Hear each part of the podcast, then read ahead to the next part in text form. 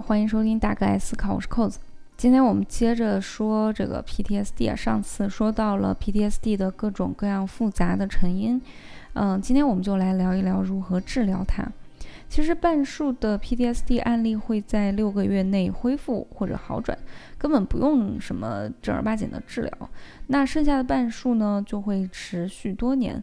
嗯，这个心理障碍其实还挺影响生活的。那通常来说就会需要进行治疗，而我们上次也说了，成因非常复杂，所以治疗就需要因人而异。因创伤而异。通常来说，治疗的目的主要是终止这些残留的应激反应，就比如，呃，我们前面说的在线在体验创伤的这个症状啊，高警觉的症状啊，逃避症状啊等等。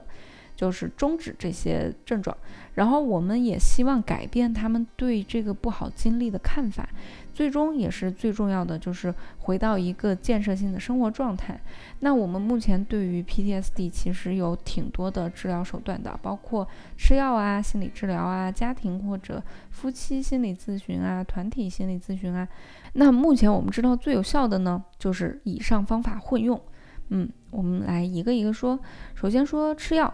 通常我们会给 PTSD 的人开抑郁药，差不多有一半的个体在吃了抑郁药之后呢，会有一定程度的症状减轻，尤其是高警觉的症状和一些负面情绪。因为它能抗抑郁嘛，能抗这些负面情绪。呃，很多时候 PTSD 患者也会有焦虑和抑郁这些情绪，但是问题就在于吃抗抑郁药并不能够缓解，比如说记忆再现、逃避、解离这些典型的症状。所以这个药本身并不是一个长久之计，通常是在做心理治疗的时候用作这个这个配套辅助的，打辅助的，通尤其是在。呃，治疗一开始的时候，或者是这个患者的高警觉症状和负面情绪非常严重的时候，因为通过药物来减少这个负面情绪、减少高警觉症状之后呢，也比较能够保证心理治疗能够顺利的进行。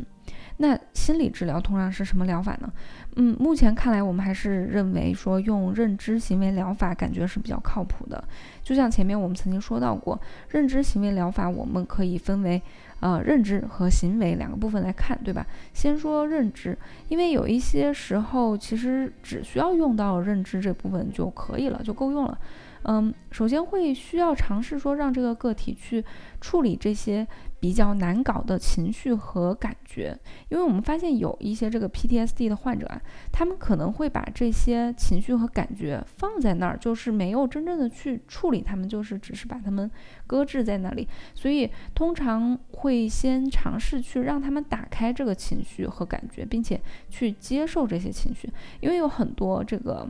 啊，PTSD 的患者，他们是知道自己的经历非常的糟糕。比如说，一个这个战场上下来的士兵，他肯定知道自己之前经历了非常可怕的事情，然后他可能有一系列的这种症状，但是他却无法接受自己是有害怕、恐惧这一类情绪的，或者是他没有办法接受自己是有愧疚情绪的，就是所谓的幸存者内疚嘛，这个。就就还挺常见的，就是觉得啊，对不起，为什么只有我活了下来？这种这种情绪，或者这种愧疚，是因为他在战场上可能呃伤害或者杀死了一个他并不是真的想要杀死的人，等等等等。嗯，因为有时候他们可能心里一开始是并不能够接受。自己有这个情绪这个事实的，会觉得说，我怎么会恐惧呢？我我我是一个勇敢的战士啊，对啊，对吧？或者是我怎么会愧疚呢？我这个是为国而战是光荣的事情啊之类的。所以，首先要让他们接受，说自己是有这个感觉、有这些情绪的。嗯，其实也，其实这个过程也就是让他们对自己不要那么多的要求，然后让他们接受自己。愿意展现出来自己的脆弱，从而呢才能去相信他人，对吧？那另一个也是偏认知方面的疗法，就是正念冥想的一些技巧。这个也是之前提到过的方法。正念冥想呢，在这里可以帮助嗯培养患者去摆脱这种活在过去的状态，更多的是活在当下，此时此刻，更加的这个放松和平静。啊，反正说起来就悬了。我决定以后一定要找时间好好讲一讲正正念冥想，就非常的 interesting。因为嗯，一部分的这个 PTSD 的患者不是经常都感到非常的坐立不安嘛？所以，尤其对于这一类的患者，这种冥想一类的方式可以帮助他们，比如，呃，放松你的肌肉啊，你是不是咬紧你的牙齿了？你可以放松你的咬肌，对吧？你知道自己现在到底什么感觉吗？仔细感受一下自己的感觉，等等的，就是让你让自己的意识关注到自己的身体上来。嗯，因为我们知道我们的大脑可以让身体紧张起来，但是其实反过来，如果身体一直紧张的话，其实也会激活我们大脑的这个感到紧张起来。所以，嗯，好些个什么身心一体的说法吧，就听起来很玄，但是确实也是我们观察到的一些事实。好，那这个是从认知方面来说，但是其实整体来说最有效的其实是行为方面。嗯，其中一个就是暴露疗法。暴露疗法之前在说各种恐惧症的时候也用过，就是脱敏嘛，让这个患者暴露在他们害怕的东西面前，让他们无从躲避。但是与此同时呢，我们也会让他知道自己是安全的。呃，还同时呢，还会教他们一些，呃，应对自己情绪的方法论。其实就是通过这种方法方式来让他的这个情绪和刺激之间的联系给断开。就是，嗯，这样每次再出现这个刺激的时候，他就不会再出现害怕这个情绪了，对吧？因为他已经知道如何控制这个情绪，而且他知道自己是安全的。那暴露疗法也很有，也有很多种，比如说延长暴露，就是听着跟这个摄影一样延长曝光。这个怎么做呢？就比如说我们可能会让患者进来之后就讲他的这个创伤经历，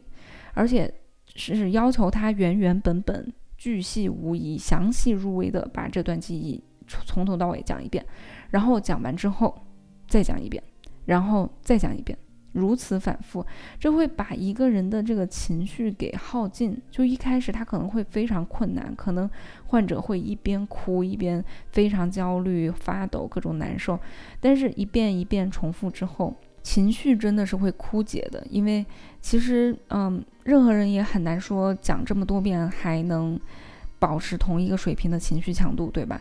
激烈的情绪也是非常耗能的，所以最终会有一天，当他再讲起或者再想起这件事情的时候呢，不会再有那么强的情绪了。所以其实这个方法听起来是是非常变态、残忍的，也确实一开始这个方法出来的时候，有很多人质疑说，你这个是不是让患者二次创伤、三次创伤，一遍一遍的去撕开他的伤伤口？但是你看他的目的还是让人的情绪和这个故事。呃，和这个记忆的关联给断开，就是不会说一说到这个故事立刻产生这个情绪，嗯，而且最终发现对挺多人还确实挺有效的。那还有一种就是 VR 暴露疗法，就是通过 VR 就是虚拟现实来模拟他们创伤的场景，让他们。暴露在其中，这个经常会给退伍军人用这个方法，就可能是会让他们戴上 VR 头盔，然后进入一个回到战场上的场景。可能我猜，可能大概就是戴上头盔玩一个这个使命召唤啊、彩虹六号之类的，不知道。然后让他们再次去经历这个创伤，但是同时呢，实际上又是处于一个安全的环境。那经过这样的来回训练，就成为了电竞高手的，也就是 让他这个情绪和这个刺激给断。开，另外还有一种挺神奇的那个方法，叫做嗯 EMDR，我们中文翻译的是眼动减敏与历程更新，呃，或者是也有翻译叫眼动身心重建法，或者是眼动脱敏再处理。这个做法就是让心理创伤患者再去回想起令他们不悦的回忆，嗯。但是与此同时呢，治疗师会给予一个双侧刺激，就是让他的眼睛左右移动。呃，啥意思？就是让这个患者去讲这个创伤的事情的同时呢，但是，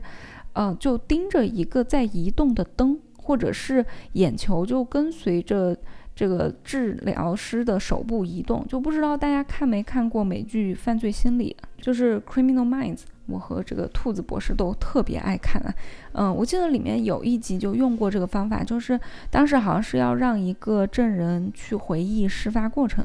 但是这位证人呢是很创伤嘛，就不想要想起这件事情，于是他们就在他面前放了一个啊长得跟路由器似的一个机器，然后上面有一排灯。然后这个灯呢会不断的轮流亮起，就是你感觉是那个亮点是不停的来回那个来回窜，然后要求这个证人呢一边讲，然后一边眼睛是紧盯着这个灯来回转，也就是这个听起来是一个挺神奇的疗法，我们其实不是非常的清楚为什么会有用。而且以前也有被学界认为是伪科学，但是普遍认为吧，就是其实我们可能普通人也有这种感觉，就是你你做这么一个动作，其实是一个分散你注意力的方式。所以与此同时，去讲一些悲惨的呃遭遇的时候呢，你的大脑就没有那么多的精力和算力去处理更多的情绪。那剩下的原理就一样，就是让他们可以在讲述这些故事的时候呢，减少情绪，然后到最后就不会再有这些情绪了。但是也有解释是认为说，这种方法是可以针对那种创伤记忆不完整的人，就是可能这段记忆太可怕，以至于他会想不起来。嗯，而这种方法就可以帮助，嗯，这个人去访问这个存在脑海深处的记忆文件。嗯，但是也有认研究认为说不是这样的，反正就是可能都不部分正确吧，或者是都不对，反正不知道。但确实是，呃，对有一些人还是蛮有用的。最后还有一种非常新的方法，新到我刚刚去查的时候，发现这个月第三期临床结果才刚刚出来，不到一个星期，热乎的，FDA 还没有批。啊，不过 FDA 去年到今年估计挺忙的，反正，而且目测呢，国内短时间内也批不了，所以就当个实验室里的想法来听吧。因为这个疗法需要药物辅助，而这个药物呢叫做 MDMA，中文是亚甲。二氧甲基苯丙胺，咱们国内俗称摇头丸。这个其实也不意外，就是毒品和精神类药物本来就交集非常的多。大部分的毒品它不是来自精神药物，就是来自麻醉药物，差不多就这两大类。因为，嗯，它要作用于神经系统嘛。那一些药物是一开始用来治病，后来被发现，哎，这玩意儿挺嗨的，于是被滥用。也有一些呢，是在研究别的呃途径的时候，一不小心发明出来，发现哎还挺嗨的，然后就用作毒品好多年，然后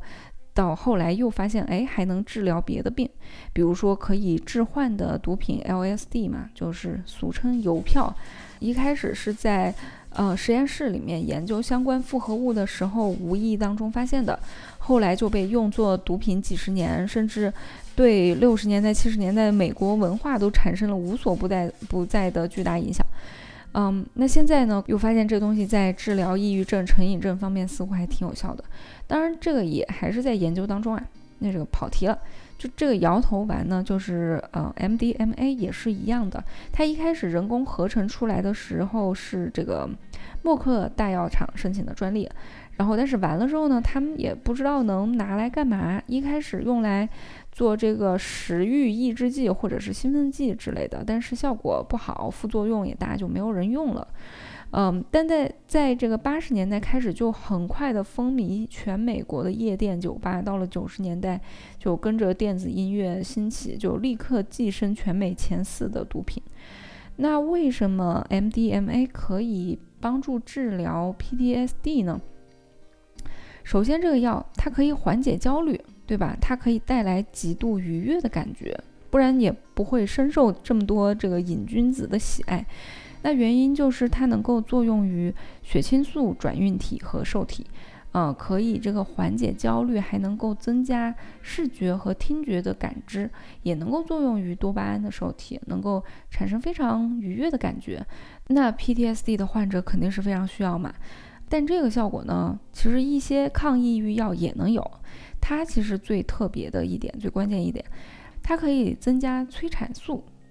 催产素我们知道就是爱的荷尔蒙，对吧？能够帮助人们建立信任和感情的人际关系，人和物之间的关系也行，反正就是关系。所以它能够帮助这些 PTSD 的患者和身边的亲友建立更好的关系，以及。嗯，治疗师和患者之间的信任，这个其实对于他们来说是非常重要的。而且加了这个这个辅助之后呢，心理治疗起效也会更快，包括之前说的几个治疗方案都会更快见效。你想，这个药它创造了一个状态，就是他们再去。治疗在回忆起之前创伤的时候就没有那么焦虑，甚至还有点愉悦，对吧？而且感觉人间充满爱与信任。那这个药效过去之后，再想起这段创伤的时候，可能他自己对他人也就没有那么过不去了。大概就是呃这么个意思。这药的第三期临床结果看起来还是挺不错的，所以也让我们拭目以待吧。嗯，除了这些疗法以外呢，还有比较常见的，比如说家庭或者夫妻一起参加心理治疗，这个也能够帮助他们更好的沟通。治疗师呢，也可以观察到他们之间的影响。这种尤其特别适合创伤是。呃，和家庭或者亲密关系相关的，比如说童年被虐待或者是被性侵之类的，这种创伤是尤其需要家人的理解和支持的。还有就是我们在电影里面经常看到的团体治疗。组团去看治疗师，就是病友大家一起围成一圈，还能互相打气，就能还能多一些这个社交支持。这种呢，用在战场上下来的退伍军人特别多，也特别有效。因为退伍军人之间呢，他们有一种所谓的战友情嘛，他们会觉得很多的经历只有互相之间才能够懂，所以他们参加团体治疗的话呢，会更愿意分享。嗯，那这些疗法的具体细节就不多说了。我们大家通过影视啊、新闻啊都知道，欧美社会和我们相比，好像特别的注重所谓的心理健康。在一些大的天灾人祸发生之后呢，有一些情况下，当地就是会对受影响的人采取所谓的心理疏泄，就是它是一种被应用于。呃，创伤事件之后的及时干预手段，基本上就是在事件发生后几天就去采取干预措施了。据称是能够帮助个人控制好，呃，对于事件的普通应激反应，甚至在国际上的一些大的灾难发生的时候，欧美的一些公益组织也会去派出志愿的心理医生去援助当地。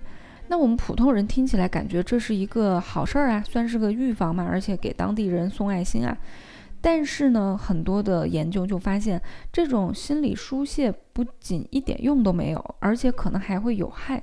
为啥会这样呢？一个是说这种国际的援助啊，其实不仅是说有这种语言的障碍，还有文化的障碍。如果你不了解当地的文化、风俗习惯、宗教信仰等等，按照自己国家的方式来这个。治疗或者咨询的话，也是一个是效果不大，再一个怎么还会有害呢？因为这种干预给当事人的感觉就是，哦，你刚刚经历了这些，你应该感到很焦虑吧？这种感觉就是可能本来当事人感觉，哎，我还。我还行，结果你一问说，哎，你晚上有没有做噩梦啊？这么一暗示，就说不定他晚上回去就还就真做噩梦了，对吧？所以这个心理疏泄呢，其实还蛮有争议的。有一些案例也说是有效，但是也有研究说认为没有效，而且有害。所以，啊，不管哪一方有哪一方对，哪一方错，我们都能看出这个东西好像比想象中的复杂。嗯，其实这个很大程度取决于个体和文化里面如何看待这些创伤，以及他们的社会关系。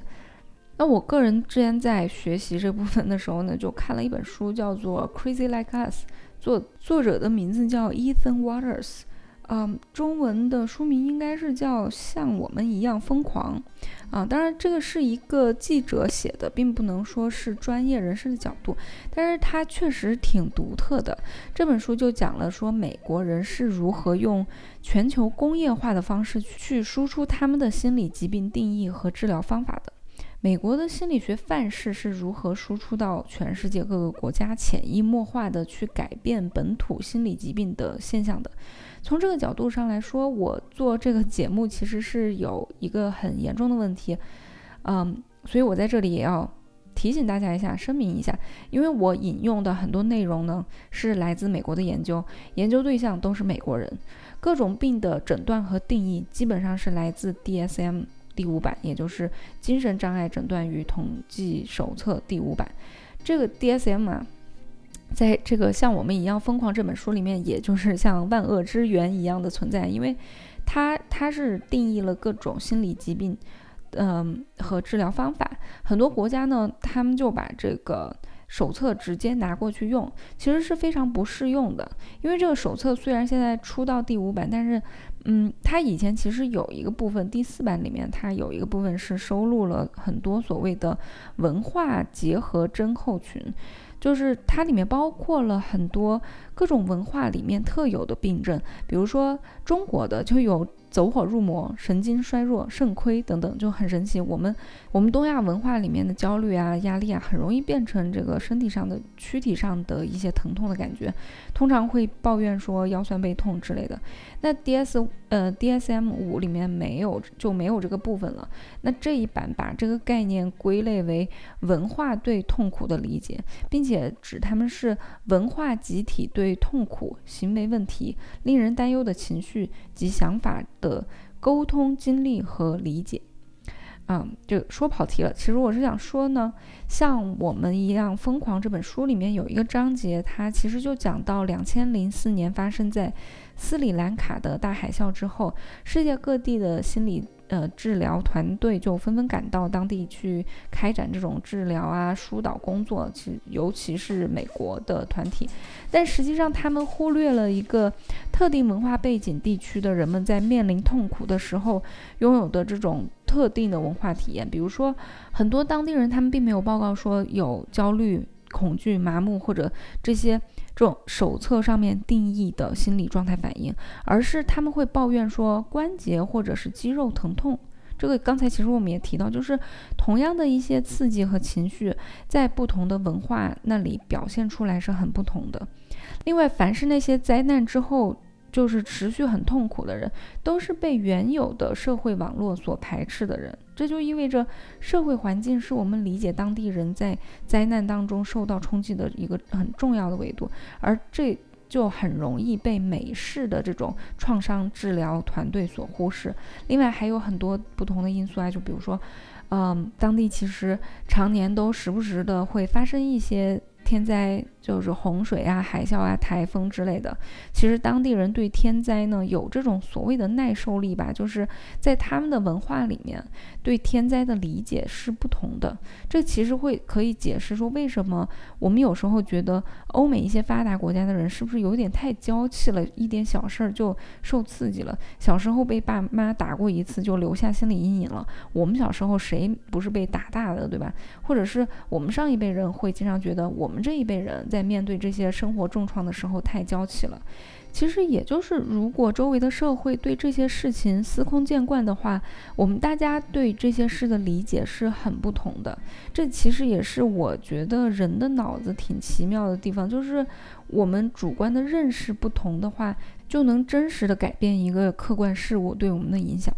还比如说，当地人的家族关系是非常紧密的，他们发生什么事情会倾向于。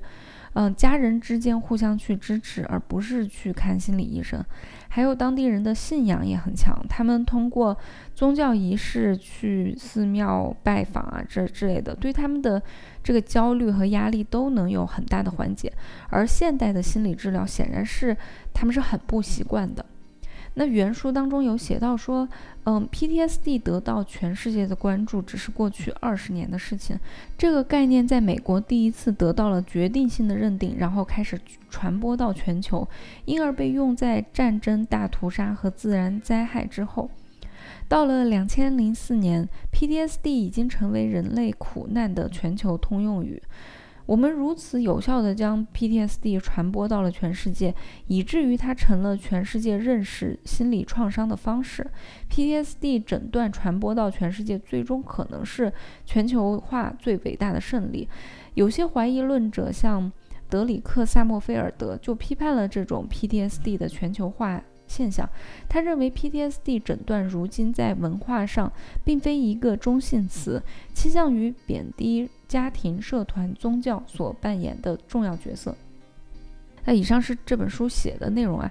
我觉得，嗯，我们经常以为我们智人既然大脑都长得一样，那么遇到一样的精神和心理疾病就可以一样的治疗。但是神奇的就是，这个世界永远没有一刀切那么简单。文化、宗教信仰的作用在人的心理方面起着巨大的作用。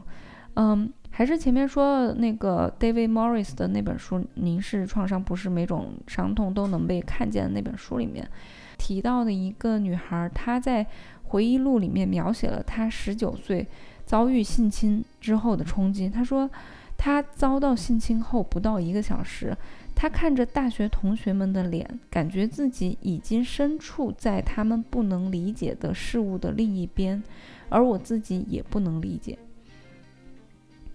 这种创伤后明显的无归属感，感到在事物的另一边，其实已经广为人知。但是，研究部落社会的人类学家有一个特别的描述，他们描述为一种中介态。这种理解是来自于部落文化的，因为部落文化当中认为这种中介态，因为其社会模糊性和冲突性，被视为是危险且不稳定的。在部落当中，这种中介态会经历一些仪式，而这些仪式旨在陪伴人们从一一种状态过渡到另一种状态，从一个宇宙或是社会世界走向另外一个世界。这包括婚礼、毕业礼、成人礼，都是这种过渡仪式的例子。但是现代社会没有这样的仪式来帮助人们从创伤的地狱过渡到日常的生活。嗯。当然，我个人觉得现代人的心理和精神状态也更复杂，可能这样的一个仪式无法再像以前那样去能够，嗯，一个仪式就能改变人的心理状态。也许一个古代人他在经历了成人礼、婚礼之后，他的精神状态会很不同。但是现代人去经历了毕业礼、婚礼之后，可能并不会有太大的精神差别，他可能只是感觉自己好像主演了一个大型的行为艺术现场。只不过，我想我们还是不能够完全忽视宗教文化仪式这些东西对我们心理的影响，尤其是在这种跨文化的研究当中。好了，本来这期节目到这里就结束了，但是呢，我还是想要啰嗦两句，尽量把以上说到的一些事实和一些观点呢更加区分的清楚一些啊，因为最后上了点价值，有些不安。嗯，其实就是录完了想往里面加内容，但是觉得剪起来太麻烦了，于是全部集中加在了最后。但估计你们此时呢睡得也挺香的，那这期节目讲的顺序乱不乱就无所谓啦。嗯，前面说到心理疏泄就是 psychological debriefing，它。呃，也说了是一种被应用于创伤事件后的及时干预手段。那我想强调一下呀，这个是等于是一个预防手段。这种预防呢，确实是有很多的研究认为是没有太大作用的。嗯。要这里要强调的是说，这不是说心理疏导没有作用，这两个中文词非常的接近啊，一个心理疏泄，一个是疏导。但是你看英文的话，其实是两个完全不同的东西，一个是 debriefing，一个是 counseling。那心理疏泄呢，其实这种预防的方式它没有作用，那也不算意外吧，毕竟它是一个。呃，创伤事件后几天内就采取的一些手段，那其实这个时候，你不管有病还是没病的人，毕竟他这个时候都还没有表现出来嘛，嗯，可想而知，这种疏泄呢就会有点不是很有针对性。再一个，这种疏泄的帮助通通常又会很短暂，那如果你想要真的起点作用的话，那确实是太难了。嗯，有时候会起到反作用的原因就是说。因为创伤其实它也有很大程度取决于当事人对反应的期待，就是说，如果这个时候有心理咨询师的介入，那他可能会将一个本来是普通级别的压力和刺激，就上升到了一个医疗级别的，于是人们可能会觉得自己应该有一个病理性的反应。再有一个想要强调的是说，像我们一样疯狂这本书呢，更多的是提出了作者的一个观点，而非事实。而这个观点呢，并非一个主流的观点，甚至似乎是对主流观点有一些挑战的。那我了解大众的注意力呢，常常都会被这些非主流的观点所吸引。呃，尤其作者的语言又有一些文学加工，所以我特别的想要澄清一下，就是至少我个人认为啊，他。他想要说的，并非是说，呃，PDSD 这样一个概念被推广到了全球是一件不好的事情，更不是想说，呃，传统的一些宗教或者文化就一定比现代的心理，呃，心理学、精神病学的治疗更加有效。我想作者的立场并非是全盘要去否认现代的科学的研究成果，尤其是，呃，我记得他好像在书中也提到过，他本人的妻子也是一个相关的就是从业人员，所以。我我我觉得作者写这本书，我想他更多的是想要提醒，比如说在精神病和心理方面的，呃，这些从业人员在在给不同的文化背景的群体服务的时候，是否应该去考虑到他们特殊的一个精神状态，应该去考虑到一个呃统一的诊断和治疗标准是否真的适合每个地方的人。那这件事具体到我们自己或者周围人的身上，当然是该看医生还是一定要看医生，医生开了药一定要乖乖的吃。嗯，我想他这个观点本身其实也是在承认现代的科学研究成果的基础上来来提出的。嗯，他的本意可能是希望说这个系统嗯更加的包容和多元，而不是说要反对这个系统。再一个呢，这本书出版是在二零一一年，那写作大概是在二零零八年的时候，因为他书里提到的一些事件，可以判断出来他当时是这个时间段写作的，也就是十多年前的时候。回想一下，当时移动互联网的时代都还没有来临，人们的精神状态呢，也没有现在这么的全球化。如今可能全球大部分地区的人可以接受同样的资讯，过着差不多的生活节奏，于是可能会面临同样的精神疾病。这种均质化或许终将是我们转化的一个方向，但是在这个过程当中呢，如果我们有余力的话，是否也可以考虑一下各种不同文化背景的差异呢？那撇开这种呃人文关怀的观点不谈啊，我想更重要的是。这让我们看到，在不同的文化背景当中，心理疾病的表征、阴影方式等等，呃，可以这么的不同。那么，对于呃我们更多角度的去了解我们人类自己，以及甚至是呃治疗方式，也提供了更多的可能性、更多的思路。我个人也是出于这种原因吧，因此想要介绍一下这种非主流的不同的观点。但是，但是呢？再次强调一下，这只是一个观点。好了，今天的节目就说到这里。如果你喜欢我们的节目，欢迎你点赞、评论、转发。如果你有什么疑问或者建议，也可以给我们留言。再次感谢大家收听，下次再聊。